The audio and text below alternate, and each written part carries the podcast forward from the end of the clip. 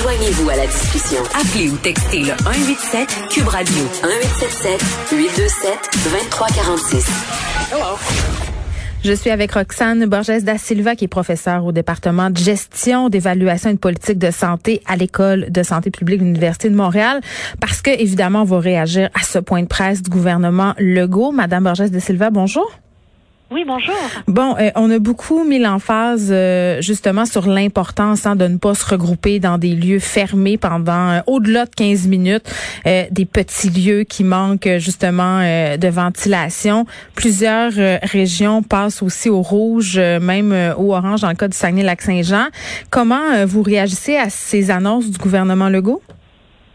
Mais en fait, euh, je pense que c'est une très bonne chose de, de rappeler à la population que euh, dans les lieux clos, euh, les, les, lieux fermés intérieurs, comme on n'a pas de maîtrise sur la ventilation, il est mieux de rester le moins, le plus longtemps, mais le plus, le plus, le moins longtemps possible mhm. pour éviter, si une personne présente est porteuse de la Covid, de l'attraper.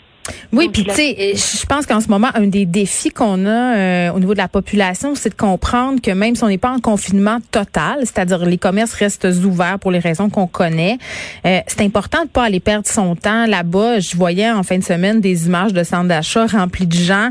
Euh, moi, ça m'inquiétait. Je me disais, quand c'est rendu que tu vas prendre une marche au centre d'achat, quand c'est rendu que tu te sers du centre d'achat pour rencontrer ta famille, ben c'est pas mieux là. Absolument, il ne faut pas que les centres d'achat euh, prennent la place des restaurants, des bars ou des salles de salles de quilles. Le centre d'achat est toujours ouvert pour acheter des objets qui sont nécessaires à la vie au quotidien. On rentre, on sort.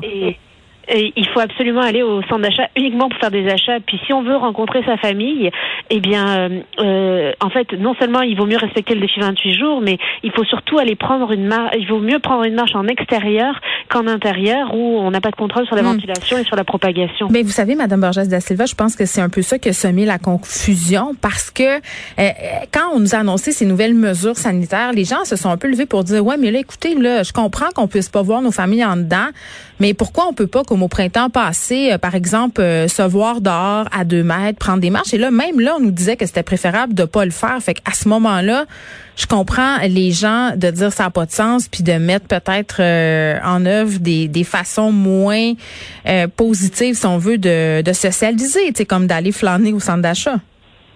Oui, mais vraiment, entre aller flâner au centre d'achat ou se retrouver dans un parc pour, pour prendre, une, prendre une marche dans un parc, il vaut mieux vraiment prendre une marche dans un parc. Mais oui, euh, mais même ça, on nous l'interdit en ce moment. C'est ça que je trouve pas logique, moi. Mais en fait, on nous l'interdit parce qu'on veut éviter au maximum tous les rassemblements possibles. Hmm. Euh, et c'est sûrement la raison qui motive le gouvernement à l'interdire.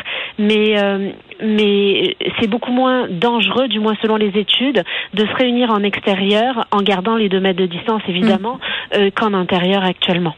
Bon, par rapport euh, à la santé publique, est-ce que vous trouvez que ce serait pas mieux? Puis je parle pas de la du point de vue économique là, puis des conséquences que ça pourrait avoir, mais strictement d'un point de vue de santé publique. Est-ce qu'on serait pas mieux de donner une petite poule puis fermer tout ça, tous les endroits publics, les magasins, les tout ça non, je pense pas. Je pense qu'il vaudrait mieux plutôt resserrer certaines mesures, comme limiter l'accès à un nombre mm. de personnes. Je parle des grands centres d'achat.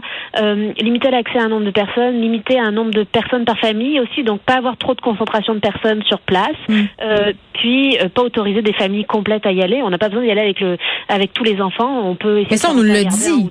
Mais on a de la misère. C'est parce que je pense que ce que les gens, on a de la misère à suivre parce qu'on nous dit des choses, on nous les dédie, on nous les redit. Là, on est de retour à une personne par famille dans les commerces et à l'épicerie, là.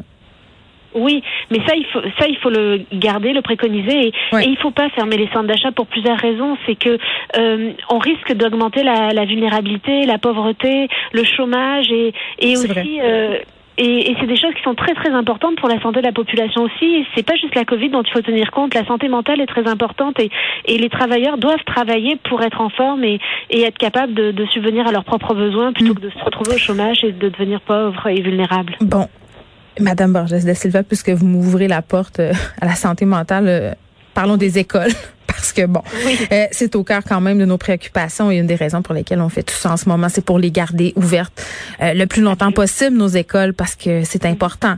Là, il y a un article de Radio Canada de Thomas Gerbet qui a attiré mon attention ce matin à propos des groupes classes, c'est-à-dire, puis là on va se démêler là parce qu'il a été questionné là-dessus, Monsieur Legault tantôt en point de presse, mais dans l'article, ce qu'on disait, c'est que au gouvernement on ne semblait pas respecter les directives de l'INSPQ euh, qui recommandait de réduire le nombre d'élèves dans les classes justement pour réduire le nombre de contacts rapprochés. Donc en français là, ça voudrait dire que de faire l'école combinée là en présentiel une journée sur deux pour le secondaire 4-5, ça donnerait pas grand-chose puisqu'on réduit pas le nombre d'élèves euh, dans les classes. Mais là bon, monsieur Legault a été questionné là-dessus sur la réduction du nombre d'élèves dans les classes, ils ont suivi la recommandation de la santé publique, mais pas l'INSPQ. Et là, il y a une différence.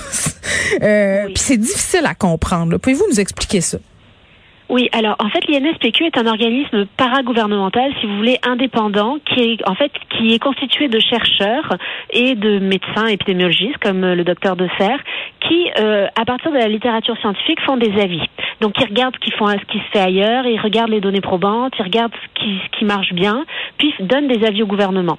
Le directeur national de santé publique, M. Arruda, lui, ben, le docteur Arruda, lui, fait partie du gouvernement et recommande, en fait, prend les avis de l'INSPQ, mais prend les avis aussi de ses conseillers euh, particuliers, comme le docteur Massé ou le docteur Litvak, prend euh, les avis aussi de, de ses équipes, puisqu'il y en a mm. plusieurs qui travaillent aussi, euh, regarde ce qui est faisable euh, en termes de, ben, de faisabilité dans le réel. Oui, parce que de mettre ça, de, de faire, de passer de la théorie à la pratique dans le cas de nos écoles, c'était peut-être juste pas réaliste aussi, là.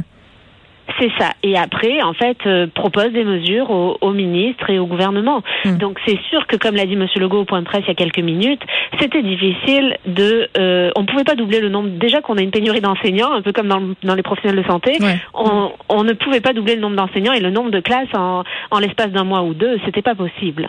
Mais en même temps, vous comprenez que d'un point de vue euh, au niveau du public, c'est difficile pour nous de regarder ça aller puis de nous dire bon ben écoutez, on n'a pas vraiment suivi euh, le meilleur scénario possible. On a plutôt imposé le port du masque, qui était la dernière recommandation sur la liste des priorités de l'INSPQ. Alors là, il faut faire attention, c'est que en fait, euh, le, les toutes les données sur lesquelles se base l'INSPQ sont mm. toujours contestables. Les données qui sont applicables, par exemple, en France, en Autriche, en Israël, en Suède ou en Australie, sont pas forcément les, applicables chez nous. Tout dépend du contexte et, de la, la généralisabilité mm. de, des études. Donc, euh, en fait, il y a toujours un ensemble de mesures qui est possible de mettre en place et le gouvernement du Québec a mis en place les mesures qui étaient accessibles chez nous, qui sont somme toute de très très bonnes mesures, puisque on voit par exemple, en fait, il y a beaucoup de mesures qui ont été mises en place avec les bulles euh, classes, avec les masques, avec la distanciation, les élèves qui se baladent plus d'un local à l'autre, etc. Donc, euh, ce qui fait que quand même, on arrive à, euh, à une certaine protection, si je peux dire, de nos élèves, de nos enfants, et surtout euh, une possibilité. Vous voyez, ça fait un mois et demi qu'ils ont repris, plus d'un mois et demi qu'ils ont repris l'école, et on arrive à maintenir la plupart de nos élèves à l'école. Mm. Donc, c'est quand même une très bonne chose aussi. Bon, euh, parlons maintenant de cet essai clinique pour un éventuel euh, vaccin. Madame Borges da Silva, le groupe pharmaceutique Johnson Johnson a annoncé hier euh, la suspension de cet essai. Puis on, rappelle là, que c'est le vaccin évidemment contre la COVID-19 parce qu'il y a un des participants qui est tombé malade. Est-ce que c'est normal à cette étape d'arrêter l'essai? Oui, en fait, il faut savoir que normalement un vaccin, ça se développe en 10 ans. Là, on est sur des, on est sur des les chapeaux de roue. Euh, on grille des étapes. On va, ben, on grille des étapes. On grille des étapes. Surtout, on, on a la chance de pouvoir profiter de ce de ce mouvement euh, mondial qui fait que les étapes administratives euh, sont sont beaucoup plus facilement, euh, ben, en fait, on se, se règlent beaucoup plus facilement, disons. Et euh, c'est très tout à fait normal dans dans des essais cliniques d'arrêter à certains moments pour comprendre. En fait, on a un patient qui a mal qui a mal réagi au vaccin. Il faut comprendre pourquoi et on va reprendre après. parce que, ça fait partie des peurs, justement, quand on se dépêche à développer un vaccin, qu'après ça, on se rend compte que tu sors des d'effets indésirables allant de bénin à très, très grave. C'est ça. Donc en fait, il faut vraiment savoir le problème, donc Johnson Johnson a dû arrêter pour analyser la situation et se dire est-ce que le problème vient de notre vaccin, notre molécule, ou est-ce qu'il vient du patient qui avait peut-être une autre maladie euh, qui entre en interaction avec la molécule, ou je ne sais pas, je suis pas virologue en tout cas, mais je vous donne des possibilités d'explication. Mhm. Donc dans ce contexte, euh, ils vont faire un, ils vont faire une analyse et après ils vont pouvoir repartir les essais cliniques pour être encore plus sécuritaires dans leur façon de, de faire et pour s'assurer que le vaccin soit le meilleur qu'il puisse pour protéger la population. Très bien, Madame euh, Roxane Borges da Silva, qui est professeure. C'est toujours un plaisir de vous parler. Merci beaucoup. Je vous en prie, bonne journée. Au revoir. Au revoir.